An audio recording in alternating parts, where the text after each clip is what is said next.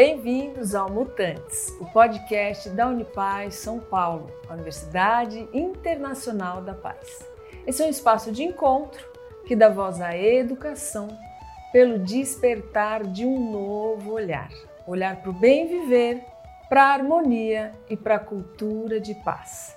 Junte-se a nós e embarque nessa experiência rumo à plenitude do ser. Mutantes, a nova humanidade acontece agora. Eu sou Vivian Amarante, cantora, compositora, educadora e aprendiz. E sou parte do Conselho Gestor da Unipaz São Paulo. E hoje eu vou ter a honra, a alegria e assim uma enorme satisfação de conversar com meu querido Fábio Novo sobre tecnologias para navegar processos de transição. O Fábio Novo é terapeuta da psicossíntese com especializações em meditação, sonhos, neurociência e life mentoring. Criador da holossíntese, psicotecnologias para o desenvolvimento humano integral.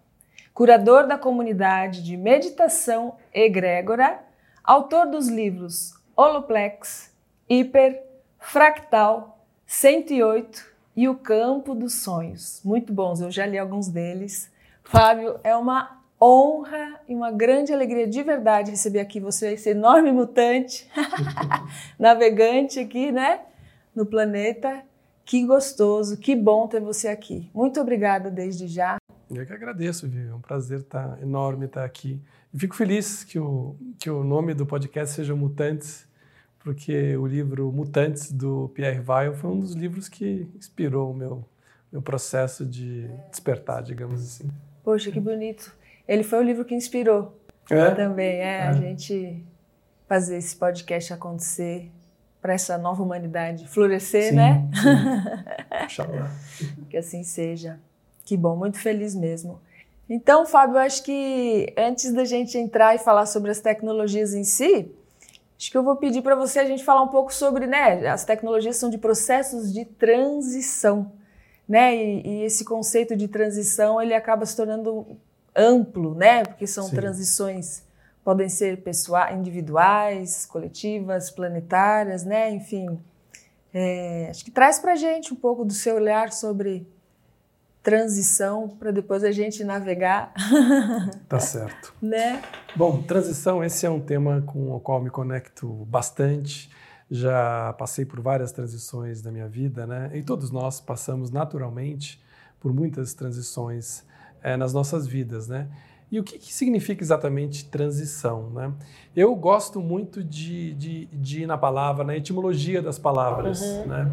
Então, se você for uh, analisar a palavra transição, e se você pegar o, o, o prefixo trans, né, ele tem um significado tríplice. Ele tem três possíveis significados.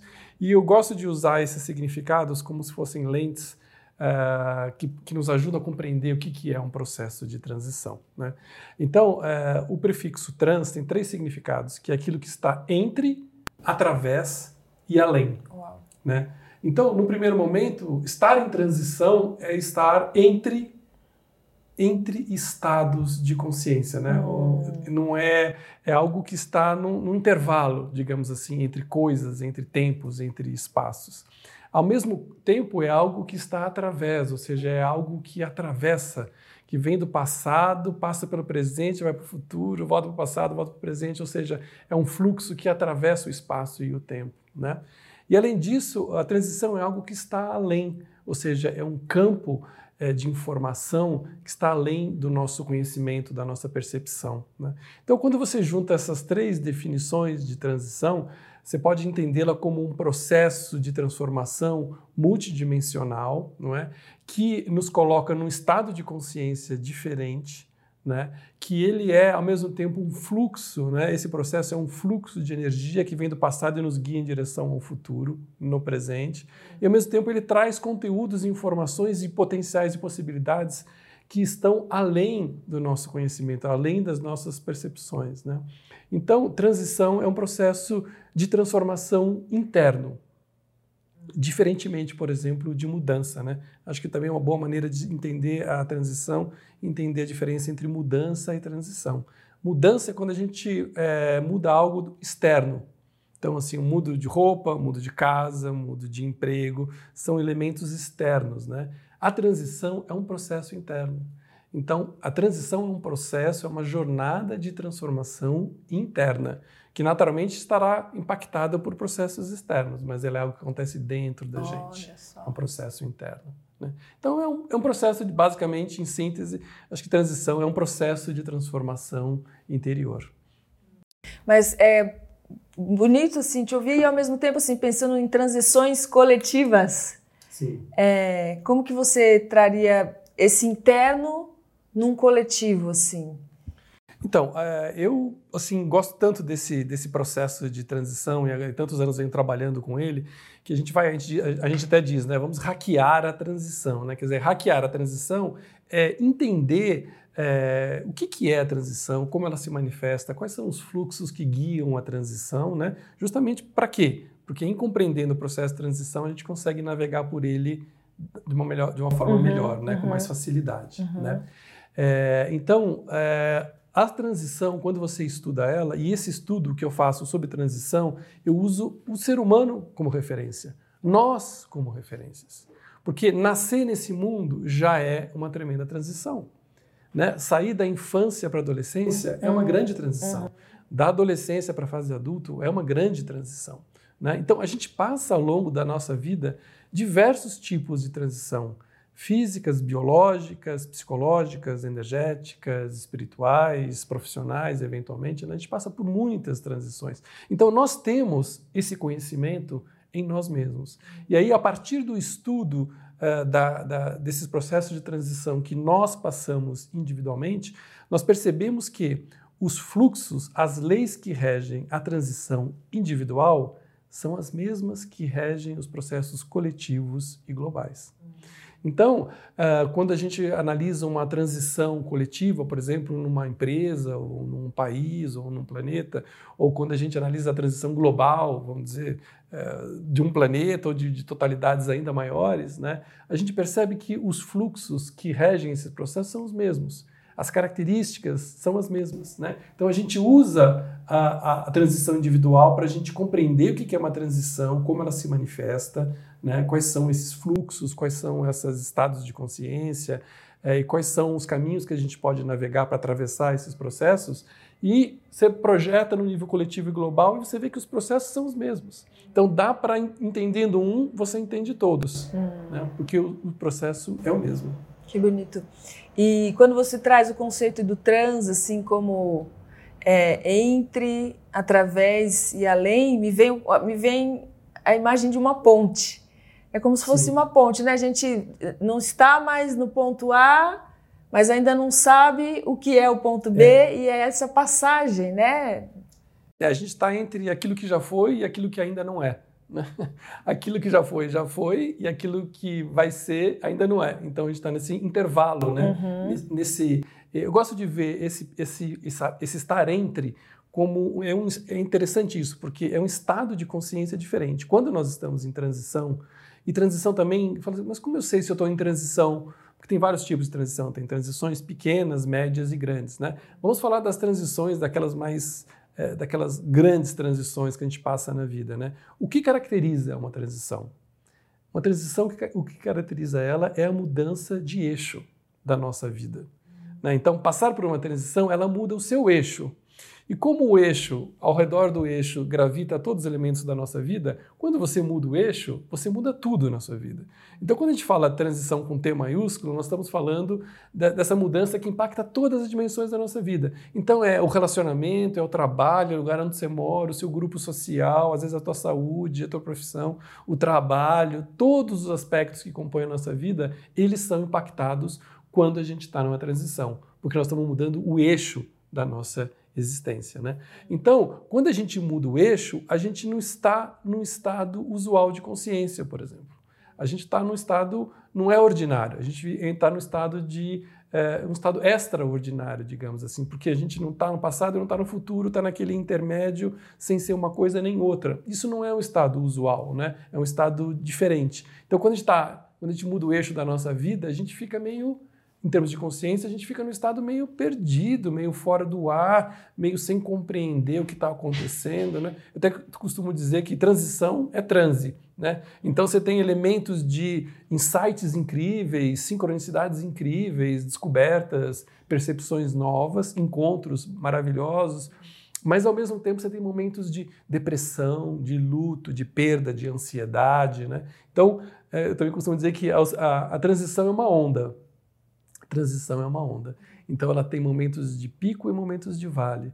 nos momentos de pico a gente tem esses grandes insights. Nos momentos de vale a gente mergulha, digamos assim, no sofrimento. Né? Então tudo isso faz parte. Esse estado de transição é, não é um estado comum, né? é um estado que ele é, é potencializado quando a gente está nesse processo de transição.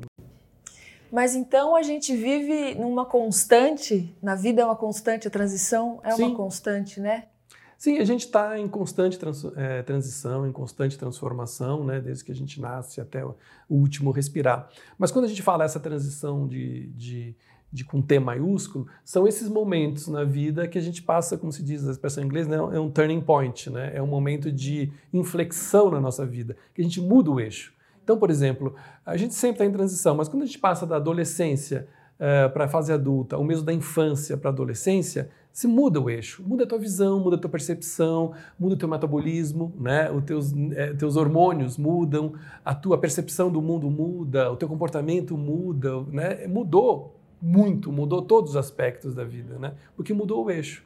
Muda o eixo, muda todos os aspectos da vida. Então, quando a gente fala transição, embora a gente esteja em transição o tempo todo, quando a gente nos refere à transição, são esses momentos chave na vida quando a gente está mudando o eixo, né? E, portanto, está mudando todos os aspectos da nossa vida.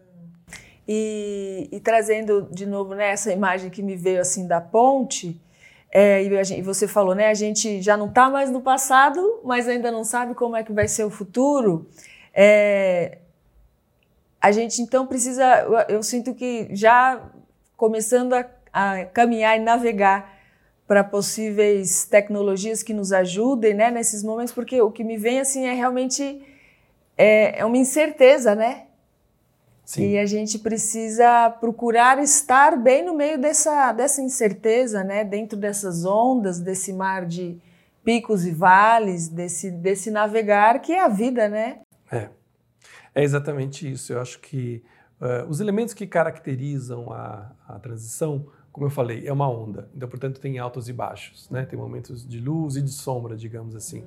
A incerteza é fatal, não tem escapatória. A indefinição, a incerteza, a volatilidade dos processos, a instabilidade do processo.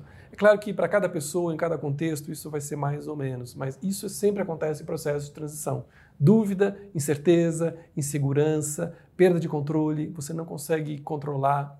A gente até tenta muitas vezes controlar o processo, mas não funciona, porque quando ela está madura para acontecer, de um jeito ou de outro, ela vai acontecer. Aliás, a pior coisa que a gente pode fazer quando a transição de fato chegou a hora de acontecer é querer resistir a ela, né? Então, veja, ela tem toda essa característica, é instabilidade, é incerteza, é navegar na incerteza. Então a gente se coloca esse desafio. Como estar bem no momento de caos, porque ela é caótica. Uhum. Ela é caótica. Inclusive, muitas se tem às vezes um, muitos insights criativos no processo, que também faz parte do caos. Também tem muita loucura.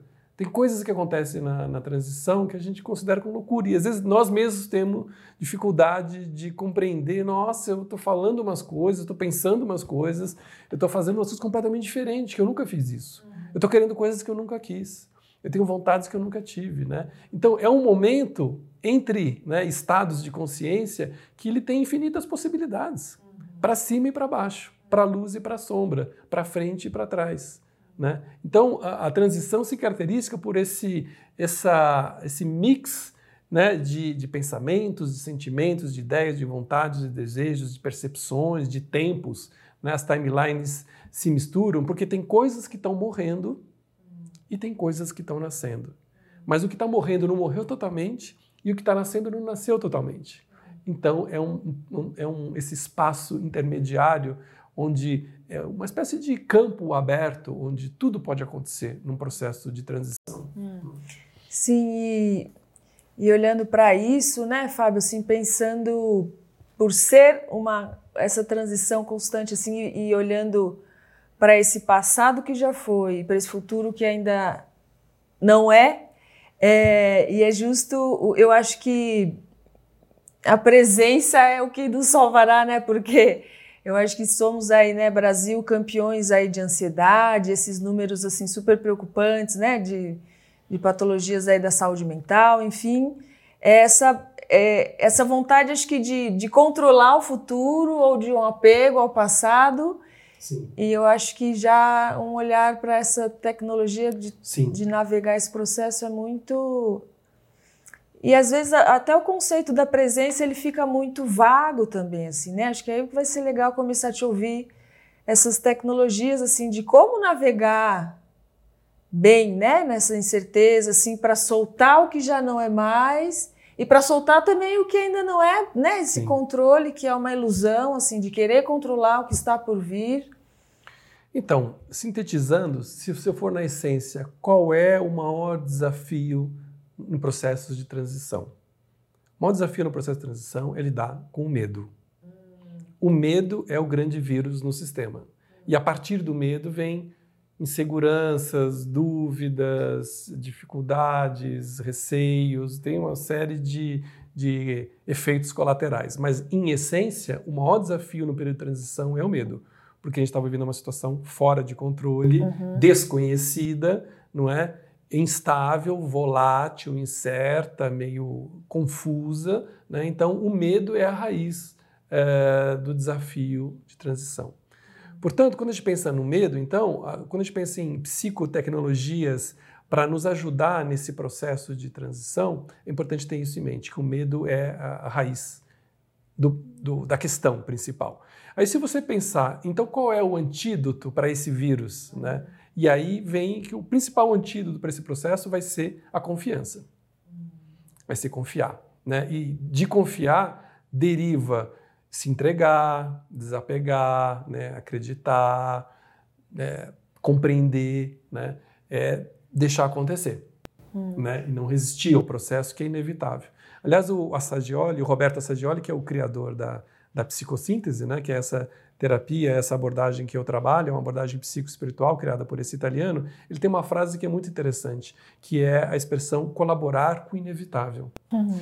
Então, quando nós estamos num processo que é inevitável, que a gente sabe, né? Sabe aquela situação que você está num, num trabalho, que você sabe que já acabou, ou quando você está numa relação que você sabe que já terminou, ou quando você está morando num lugar que não te interessa mais, enfim, você sabe que você está num processo que é inevitável, né? É melhor a gente colaborar com o processo, ao invés de resistir a ele. Né? Então, colaborar com aquilo que é inevitável. Né? Se é inevitável, vamos colaborar. Né? Então, uh, se o, a questão principal é o medo, o antídoto é, o antídoto é a confiança.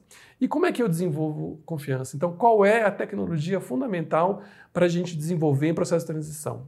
É o autoconhecimento. Não tem, não tem saída fora de um processo de aprofundamento do autoconhecimento. Porque, e a transição é um momento ótimo para se fazer isso, porque justamente é esse campo aberto com infinitas possibilidades. Tudo que a gente faz num processo quando a gente está no processo de transição, ele tem uma potencialidade muito maior do que uma situação usual, que está tudo certo, tudo organizado, tudo funcionando, reloginho na rotina do dia a dia. Né? A transição ela dá essa desorganizada, é um processo caótico, mas o caos tem uma potência infinita. Então, se eu consigo, nesse momento, no olho do furacão, é, aprofundar meu processo de autoconhecimento, cada passinho que eu der nesse processo, ele vai valer por um passo que você dá, vale por 100 digamos assim, né? alegoricamente. Então, é, aprofundar o seu processo de conhecimento na hora da transição é a melhor tecnologia que você pode ter, né? você pode aplicar.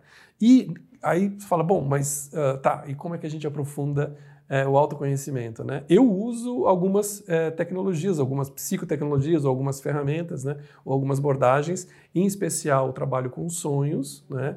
é, o trabalho de, com a meditação né? e com a psicossíntese em geral, que tem um, um, uma caixa de ferramentas bastante ampla de, de, de, de tecnologias para a gente lidar com esses processos. Mas eu gosto muito de trabalhar com a meditação como base né? e os sonhos como também uma ferramenta para potencializar o processo. Né? Essas são as, as, ferramentas que eu mais gosto. Mas tem muitas outras, né? mas em especial trabalho com meditação, sonhos e outras tecnologias terapêuticas para potencializar o processo. Hum, é, você trouxe o Assadioli, né, Mário? Sou apaixonada por ele. Eu também. E, e a, a, psicossíntese é, inclusive, um dos seminários que a gente tem aqui no nosso, um dos cursos que a gente tem aqui na Unipaz, que é a, psicologia transpessoal e me apaixonei pelo Assadioli aí. Sim. Né? Sim. A história dele é incrível, né? A psicossíntese para mim foi um encontro mágico e que eu estava passando por uma transição justamente. Você vai entender por quê agora. Eu estava passando uma transição que eu fui 15 anos executivo, né? Trabalhei no mundo corporativo 15 anos. Aí passei, passei por uma grande transição, uma crise existencial profunda e larguei essa vida de executivo. Simplesmente da noite para o dia eu abandonei 15 anos de profissão. E estava até muito bem sucedido no processo, que dificultou um pouco essa, essa transição, mas eu abandonei e me joguei no vazio, né, que é uma característica da transição também, né, o vazio, é, que é tudo aquilo que a gente foge na nossa sociedade contemporânea, no vazio, mas é, tudo, é dali que vem a resposta, né, que a gente precisa, nesse processo de transição, mergulhar no vazio. Né. Eu mergulhei nesse vazio, e nesse mergulho no vazio eu fiquei perdido durante um bom tempo. Né, esse processo de transição durou três anos, foi uma mudança muito grande. Não foi só a profissão que mudei, mudei minha visão, meu estilo de vida, mudou os lugares, o grupo social, mudou tudo na minha vida. É, e ao longo desse, desse período, num sonho, eu recebi essa informação da psicossíntese. Olha né? só. E para mim funcionou perfeitamente. Eu, foi a, eu fiz a formação em psicossíntese, um processo de três anos tal, e tudo mais, e comecei a trabalhar como terapeuta e, e life mentoring, e mentorias e coaching baseado na psicossíntese. Né? Então, ela é um sistema operacional bastante amplo, aberto, que permite você integrar diversos outros conhecimentos né, para te dar o suporte nessa transição. Hum, que maravilha. Que bom, né? Que linda essa, já trazendo essa, o sonho, você já falou, né? Que é realmente uma das dessas tecnologias para navegar e o quão importante é a gente estar aberto, né, Fábio? Confiar Exato. nessas informações, porque elas são. Elas sussurram, né? Todas as noites, né? A gente tem a gente sonha todas as noites, embora a gente nem sempre lembre dos sonhos, né? Todas as noites a gente sonha várias vezes ao longo da noite, nos vários ciclos da noite, né? E o sonho, eu costumo dizer, o sonho é nosso melhor amigo. Desde que a gente também seja amigo dele, né? Ou seja, se a gente esteja aberto para ouvir, confia, né? E explora. Eu uso muito os sonhos como como autoterapia, né? Comigo mesmo, né? Eles sempre me guiam e sempre me mostram. O sonho é um espelho, né? Ele reflete o que está acontecendo dentro da gente, né? Então, você olhar para o sonho, você está olhando para você mesmo, de uma forma divertida, criativa, às vezes bizarra, às vezes louca, né? Com imageticamente, né? Mas o sonho é um reflexo nosso, né?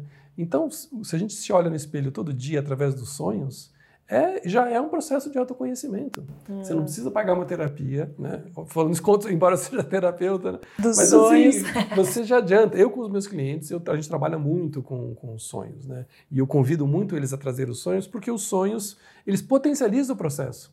Né? De cura, né? De cura, de compreensão, de aprofundamento, de, de, é, de entendimento, né? De conexão com você mesmo, né?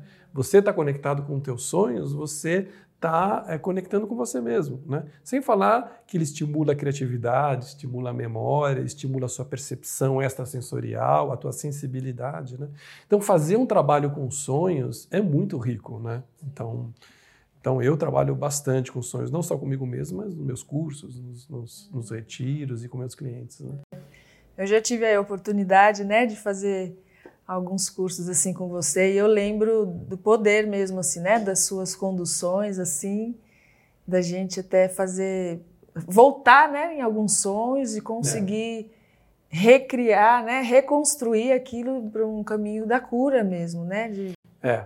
A gente usa, são essas psicotecnologias, né? Então, se o sonho, vamos lá, aquelas imagens que a gente vê projetadas na nossa mente durante a noite, né? No campo dos sonhos, né? Se eles são um reflexo de nós mesmos, né? Eles refletem as nossas emoções, os nossos medos, as nossas, eh, os nossos pensamentos, as nossas crenças, os nossos padrões, né? Os sonhos refletem todos esses conteúdos, né? Muito bem. Então, e se eu voltar lá no sonho, se aquele sonho está, por exemplo, refletindo uma emoção, né? Suponha que uma ansiedade ou um medo. Ok. Então, e se eu puder voltar naquele sonho e editar aquele sonho? Então, você faz a tal da engenharia reversa dos sonhos, né? Ou seja, então se o sonho é um reflexo da minha, do meu estado emocional, se eu voltar no sonho, e aí isso a gente tem um método, para fazer isso, né? Você volta no sonho, hum. você vai lá, como se fosse um diretor de cinema, um editor um roteirista, e você muda a história do sonho. E ao mudar o, o fim do sonho, né, para ter um final feliz, por exemplo, né, ao mudar o sonho, você está mudando aquela emoção, você está editando aquela emoção, está transmutando aquela emoção. É. Eu lembro, né, numa outra entrevista que eu fiz com você, né, no outro programa que eu tinha, é, eu lembro que você fez uma vivência e, eu, e, tinha uma mãe que tinha tido um sonho na noite anterior com um filho que se, que se jogava no precipício. E eu lembro que ela depois me compartilhou que ela estava assim agoniada, né, meio desesperada com aquele sonho, pensando. E aí ela veio, fez a vivência com você e conseguiu ressignificar.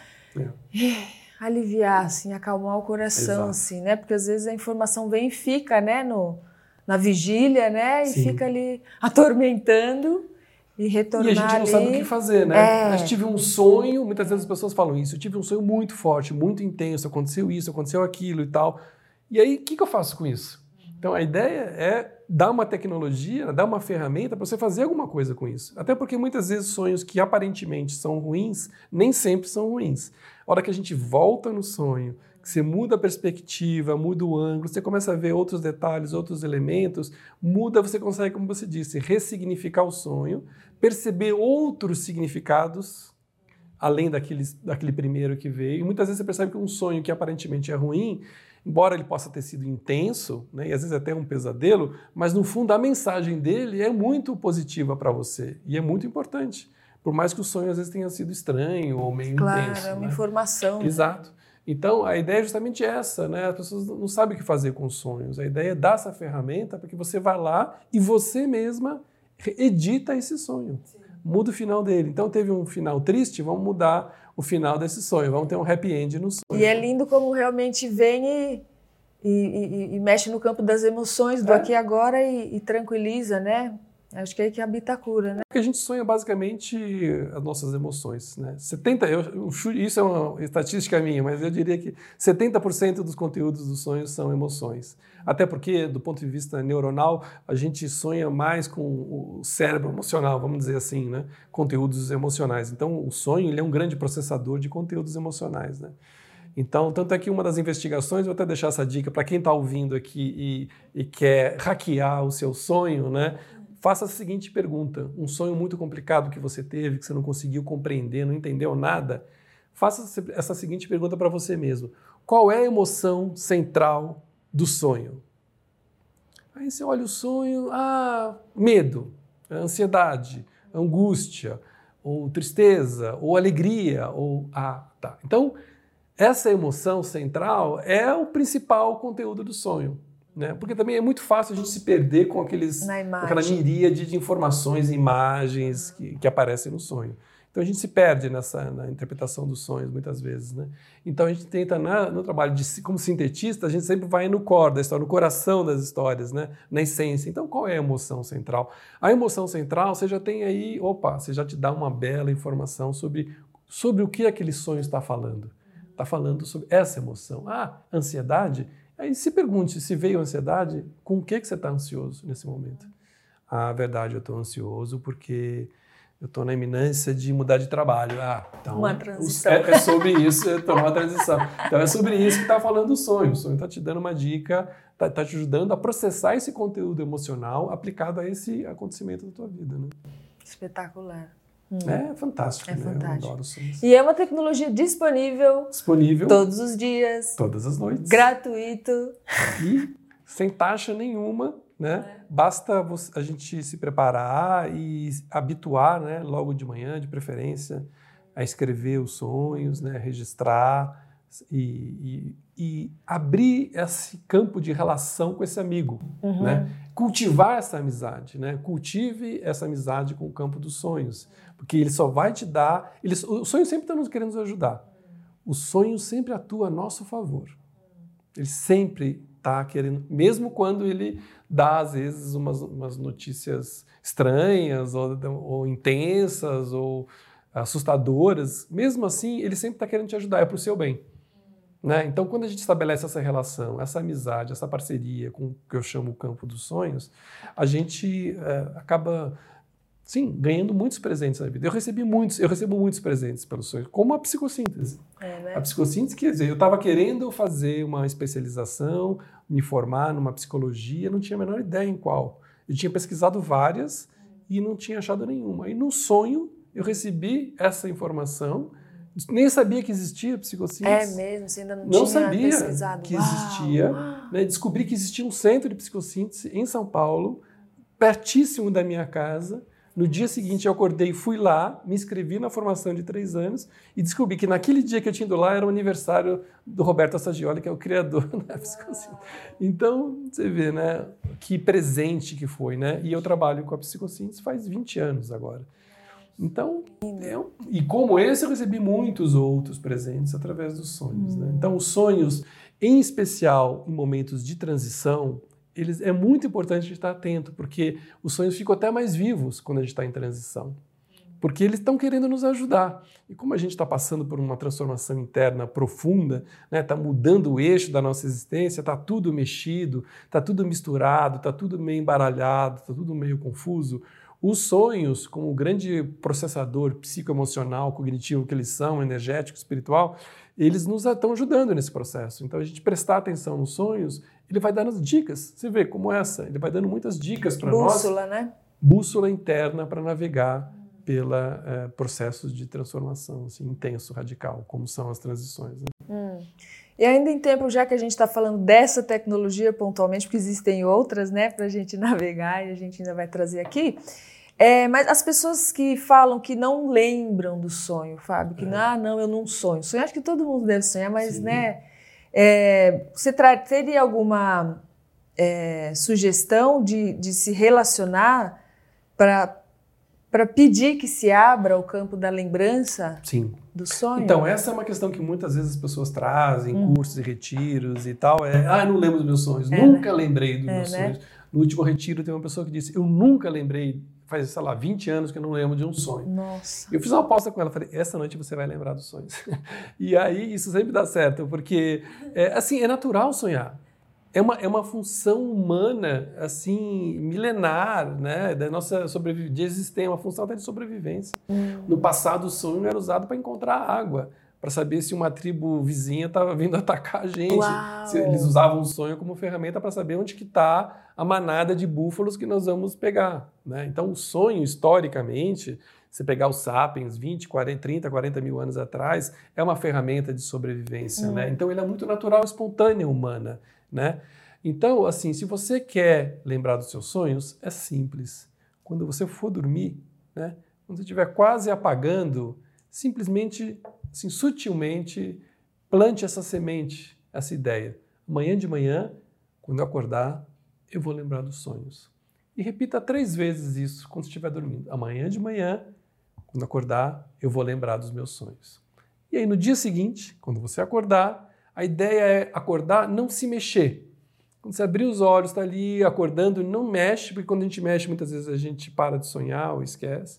Então, fica quietinho, né? E lembrou do sonho e fica com ele, alimenta o sonho. Nossa!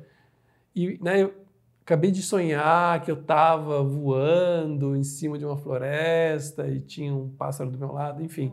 Né? Fica com o sonho, acordou, levanta, escreve o sonho, registra.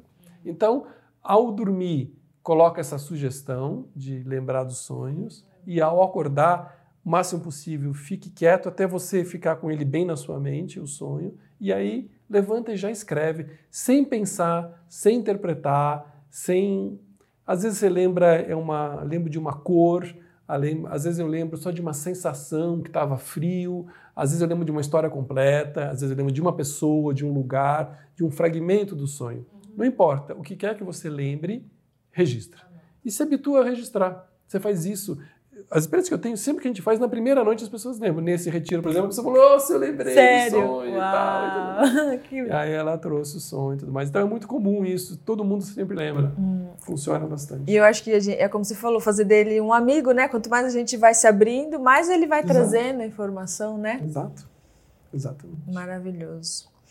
É, o Fábio, mas acho que eu vou perguntar, né? Assim, quais outros GPS que a gente tem assim, ou que precisa desenvolver para se guiar nesses processos de transição, nesses futuros incertos, assim, né? Para que a gente possa realmente viver bem, né? Buscar, né? A gente aqui está no, no podcast da Unipaz, ou seja, realmente conseguir viver em paz no meio desse caos, assim, né? Existem outras, né, tecnologias, eu sei que você tem um artigo que eu li seu que tem aí pelo menos 11, né, Sim. possibilidades, mas é eu lembro que você traz uma delas assim de maneira muito forte é a intuição, né? Sim. Se abrir como também esse esse outro canal de informação sagrado, até eu diria. É, nós temos muitas ferramentas internas que nos informam, né, nos orientam, nos ajudam, né? Então a gente tem sensações, tem emoções, sentimentos, impulsos, desejos, pensamentos, imagens e intuições, né? Uh, todas essas ferramentas são, podem ser úteis para nós, né? mas como você falou, a intuição em especial é a, a ferramenta mais precisa uh, e talvez a, Todas são importantes, naturalmente, né? mas aquela que a gente devia prestar mais atenção. Por quê? Porque a intuição ela vem de um lugar que está fora do espaço e do tempo e ela traz uma informação que a gente não consegue ver. Né? Então é isso. Às vezes a minha mente racional está analisando uma situação, né?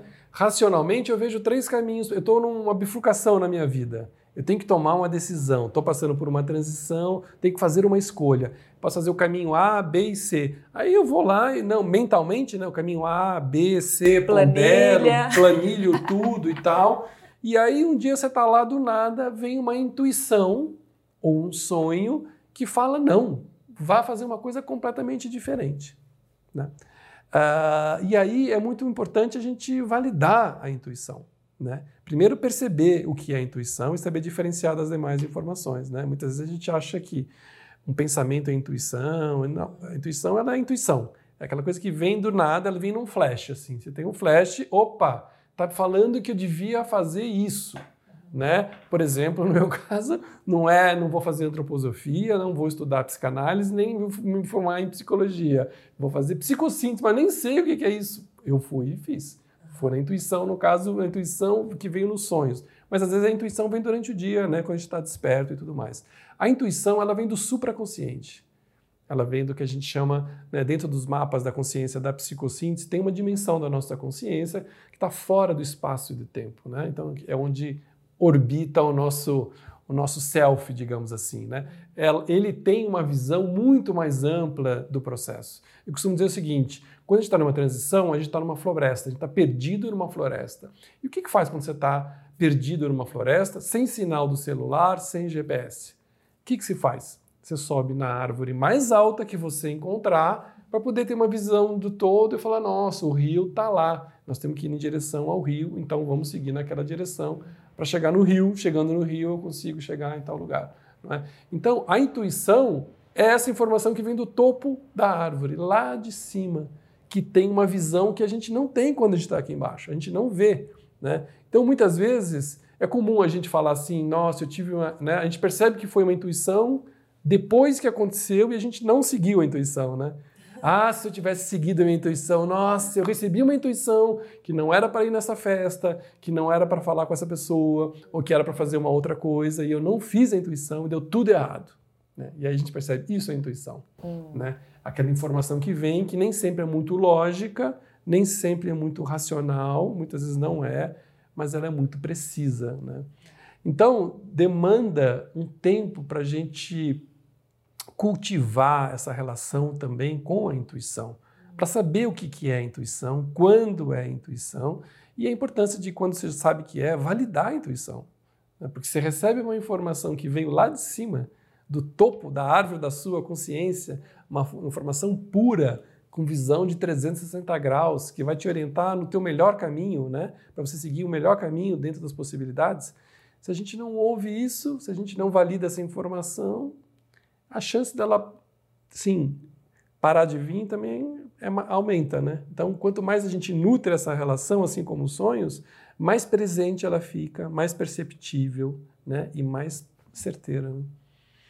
Então, acho que a intuição é uma boa tecnologia para a gente desenvolver em momentos de transição.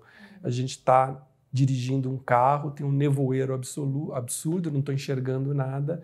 A gente precisa de uma informação que vem do além. Por isso que tem essa, essa dimensão do além né, né, da transição. Vem do além, vem de, do além da minha percepção, além daquilo que eu tô, do meu campo de visão. Né? Então a gente precisa dessas informações e precisa validar essas informações. Né? Hum. E com certeza a meditação é um dos caminhos que nos ajuda, né? Até acho que esse discernimento, né, Sim. Fábio? Do que, que é pensamento, o que, que é intuição, o que, que é minhoca Exato. e o que, é sopro dessa informação. Sim. Né? É, a meditação, que é outra tecnologia também que eu aplico e uso bastante né, no meu caminho e nos meus processos e com, com meus clientes, grupos, etc. Ela, bom, tem a meditação tem vários tipos de meditação, tem até várias definições e percepções, né? Então você tem meditações, você tem trabalhos com respiração, você tem trabalhos com visualização, trabalhos de concentração, de atenção, né? De consciência plena, enfim, tem muitas variações. Mas isso que genericamente a gente está falando de é, de meditação, ela tem sim como efeito é um dos efeitos, o aumento não só da nossa conexão com nós mesmos, que é fundamental nesse processo, né? porque é muito comum em durante o processo de transição a gente ficar é, desconectado. Né? Então eu costumo dizer né, que a desconexão é a causa de todos os nossos problemas.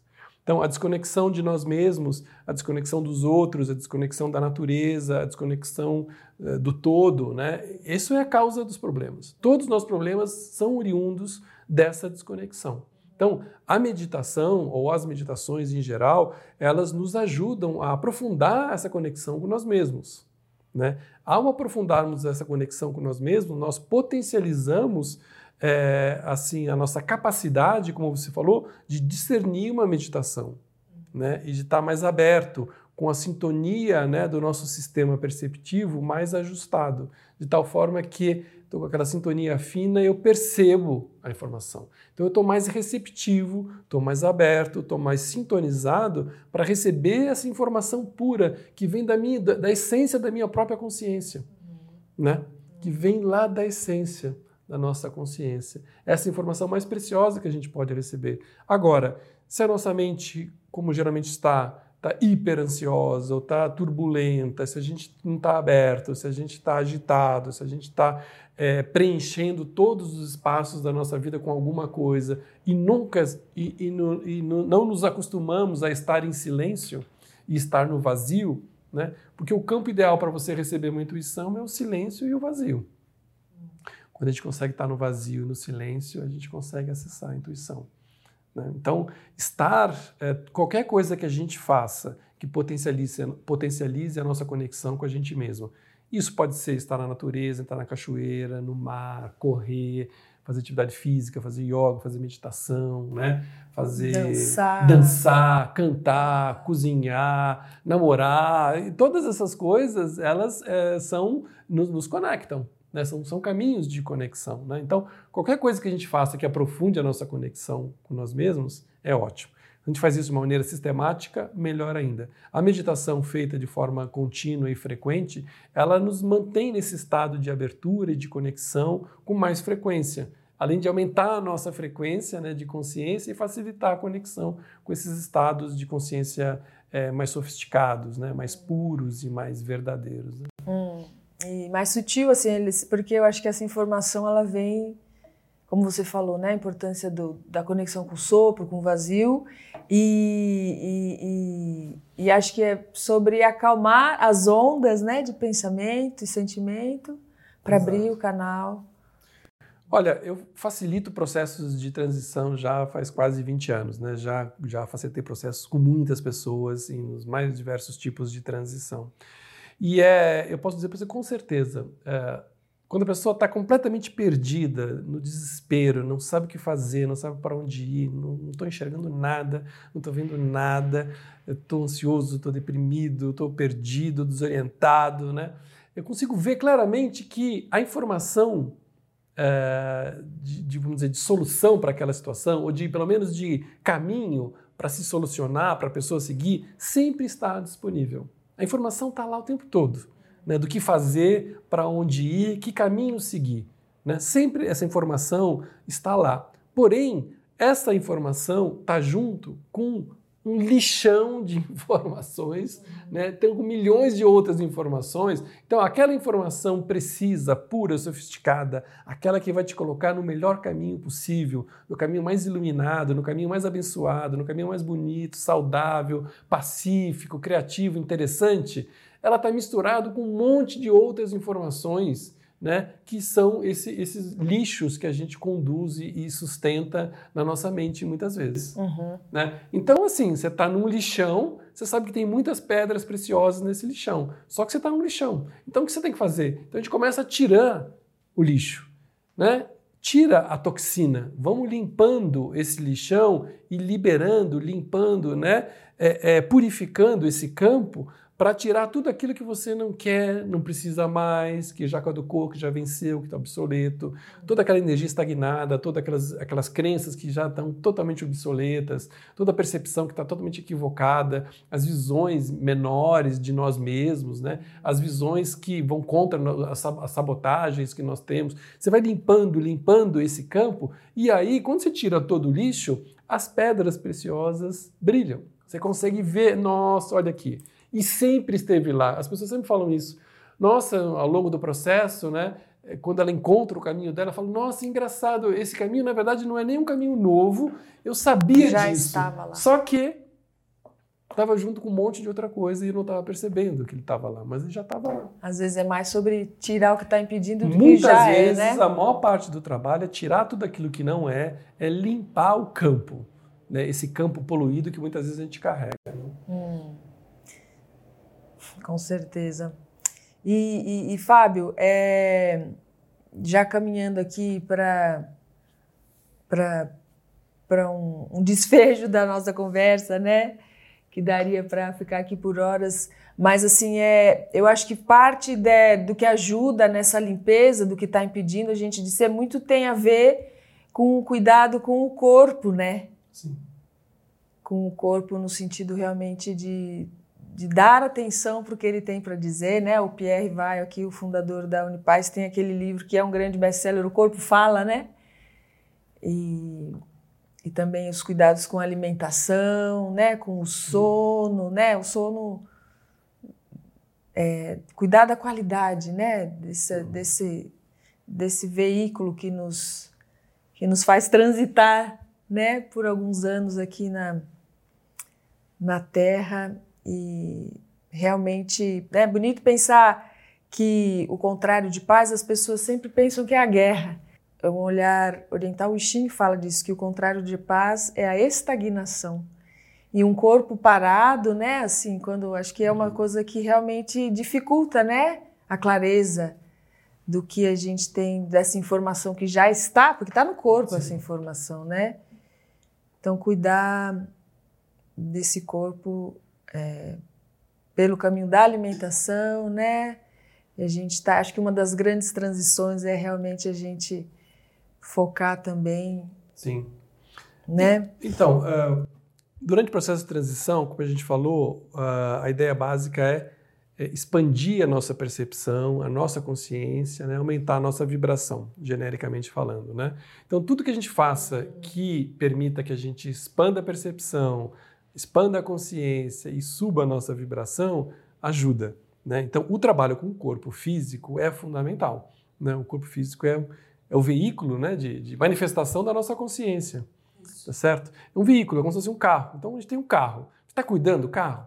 Você coloca gasolina ruim, se você não faz alinhamento, não troca faz balanceamento, não troca o óleo, né? não lava o carro e tal, ele não vai te ajudar você a subir a tua vibração, né? Então, é fundamental essa conexão com o nosso corpo físico, né? E aí tudo que a gente faz para alimentá-lo, para nutri-lo, para mantê-lo, né, alinhado e balanceado, né? E aí entra a qualidade do sono, o próprio trabalho com sonhos, né? A alimentação é fundamental, atividade física. E aí tem as, as tecnologias sagradas, né? Como yoga, né? Como Tai Chi Chuan, né? Como Qigong e tantas outras é, abordagens que são tecnologias sagradas que, que de, movimento. de movimento do corpo físico, né? Que são realmente incríveis e são fundamentais. Então todo o trabalho que a gente faz no sentido de de potencializar a nossa conexão com o nosso corpo é fundamental, ajuda muito em processo de transição. Eu gosto muito de sugerir aos meus clientes, quando estão fazendo um processo, deles trabalharem mesmo. Porque né, muitas vezes não, não adianta ficar só no mental, né? e muitas vezes não só no mental e no emocional, né? porque nós temos no nosso corpo o registro de tudo isso. Então, se eu quero mudar esse registro, eu preciso movimentar o corpo para ajudar essa transformação a acontecer no corpo. Né? É uma mudança celular. Né? Então, eu preciso, de, especialmente, de movimento né? do corpo para que ele possa processar essa transformação. Né? E para que possa também liberar todas essas toxinas psicoenergéticas que a gente conduz, que a gente carrega. Né? Nós precisamos é, é, transmutar essa, essas energias. E o movimento do corpo é fundamental para hum, isso. Né? É, eu gosto muito da. Você gosta muito de síntese, né? Eu gosto muito de pensar. Tá confuso? Volte-se para o corpo. Vai para o corpo. Vai fazer uma atividade. É, vai correr, vai caminhar, vai. Sei lá, escolha o seu movimento, é. né? Uma ótima autoterapia, né? Se você dança todo dia, nossa, isso é uma super terapia. Se você trabalha com seus sonhos todo dia, é uma super terapia. Se você caminha todo dia, é uma super terapia. Se você prepara a sua comida com elementos orgânicos, é, com, uma, com uma qualidade boa e tem essa, essa relação com a, com a nutrição, isso vai te ajudar, né? Hum. Isso tudo funciona e muito. Né? Mas tem que se tornar um hábito, né, Fábio? Porque aí é todo dia, né? A vida é todo dia, né? Essa é, construção. Eu, eu digo, dentro desse processo de que a gente fala de life mentoring, tem uma coisa que é o tal do life design, né?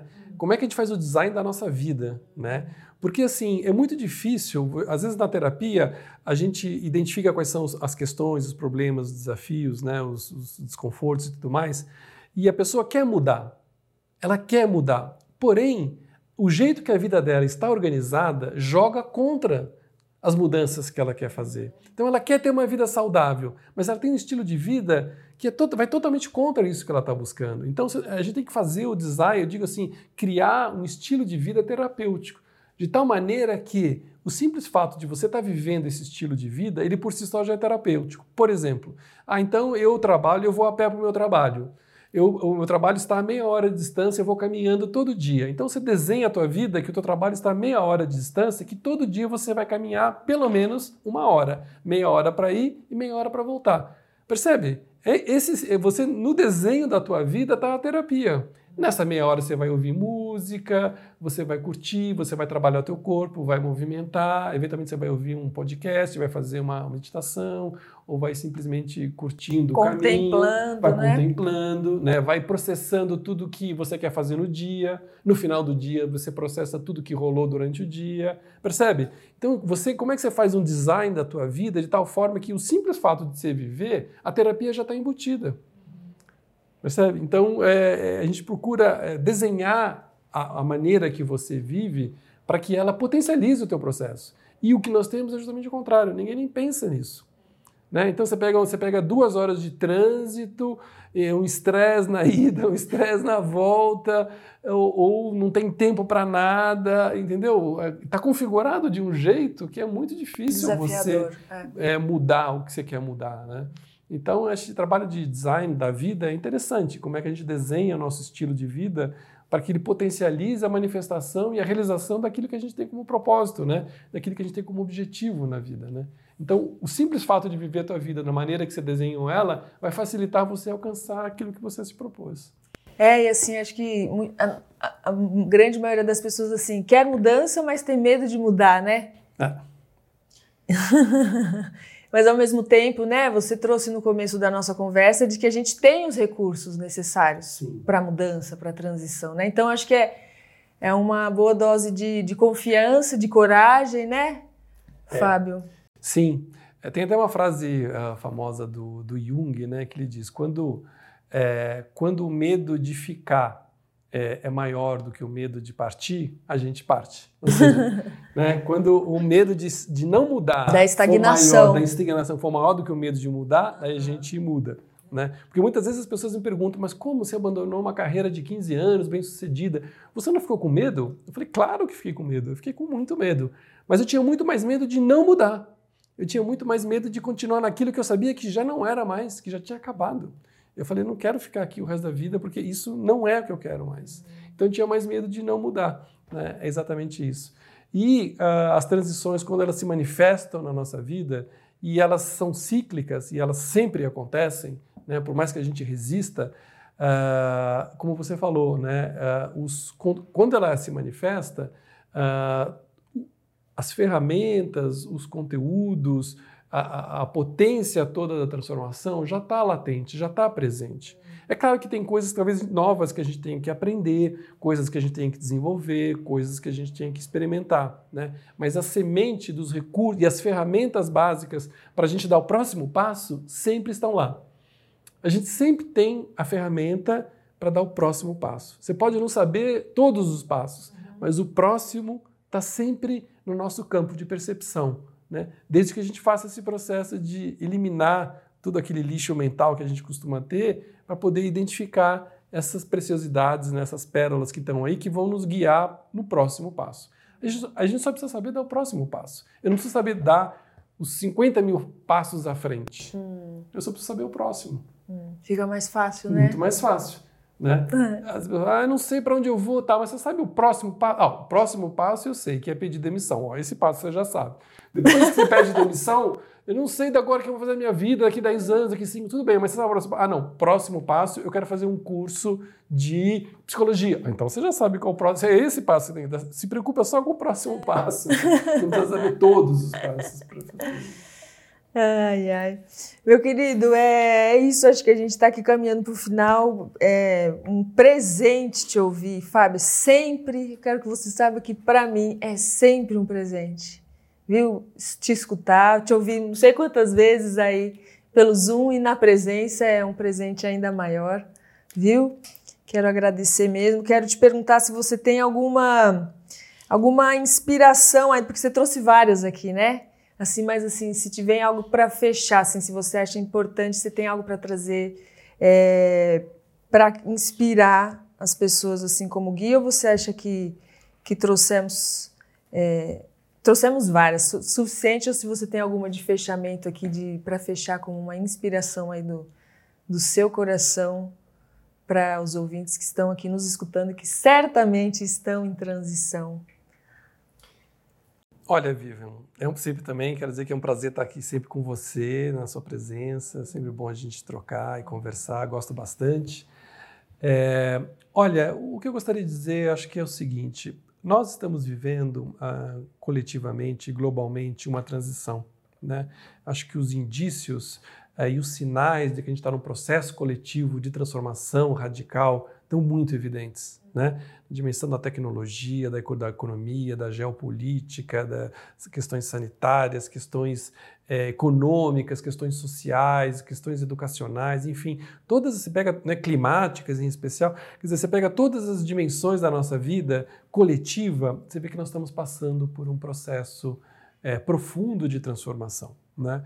E, como todo processo profundo de transformação, ele emerge em todos esses elementos, né? como eu falei, especialmente o medo né? o medo, a insegurança e tudo mais.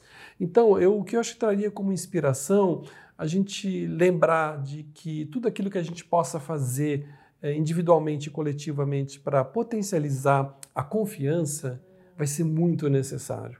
Né? Então, de novo, voltando, a gente começou falando do, da etimologia da transição, você pega a palavra confiança, né? confiar, né? com fios. Eu gosto de ver uh, a confiança, que são esses fios né, esses fios que nos conectam, né, Esse, esses fios que tecem e essa teia né, da, da relação humana. Né? Eu acho que a grande a grande, é, o grande antídoto para processos de transição, seja individual, seja coletivo e seja global, é a gente aprofundar a, o grau de conexão entre nós. Hum. Porque o que vai salvar processo de transição coletivo é a comunidade, ou seja, é as nossas relações, as nossas redes, né? E essas redes se constroem basicamente a partir da confiança. São as nossas redes de confiança, né? de confiança né? que a gente constrói ao longo da vida, é que sustentam esses processos de transição. Então eu vejo em casos de transição individual, é às vezes o apoio da família, é o apoio dos amigos, do grupos de amigos, dos vários grupos que a gente frequenta, né? Então, é, é essa, no final das contas, é essa rede de, de, de fiança que a gente estabelece ao longo da vida, de vínculos afetivos e é, que a gente constrói, de amizade, de fraternidade, são que sustentam processos de transição. Né? Então, no momento onde a transição global está aí é, presente, né? basta é, estar atento para perceber, está né? Tá evidente, está intenso, a gente, nós precisamos estar mais juntos. O poder do encontro, né? Poder do Como encontro. diria Roberto Crema. Poder do encontro. Hum, viva. Muito obrigada. Muito obrigada por esse encontro. Saio melhor do que eu cheguei. Eu Quero agradecer de coração, viu, aqui a presença do Fábio, agradecer você, ouvinte, que esteve conosco aqui por essa conversa, que tenha sido realmente uma inspiração aí para a sua transição, né? Estamos todos, quem não está em transição, que levante a mão. É, convidar vocês a ouvir outros episódios. A gente tem aí já falando sobre transição, temos o Cacaverá falando sobre transição, a Isabel Miller abriu o ano aqui também falando sobre a transição, especificamente para esse ano, enfim, esse olhar astrológico. Fábio, querido, muito obrigada pela oportunidade desse encontro, viu? Obrigado. E convidamos você, ouvinte, a conhecer a Unipaz. Estamos aí, temos o site unipazsp.org.br com várias oportunidades, cursos, ferramentas aí para essa transição, né? Para a gente ser agente da transformação que a gente quer ver e viver no mundo. Estamos nas redes sociais, no Instagram, no Facebook, no Telegram, trazendo ferramentas também para essa cultura de paz cada vez mais possível no nosso cotidiano. Eu agradeço, deixo um beijo no seu coração e até o próximo encontro. Viva! Viva! Obrigado. Obrigada.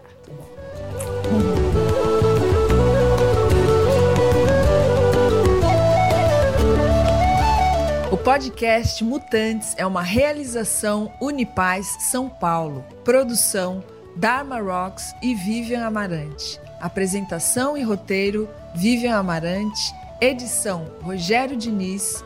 Trilha sonora Bruno Maia.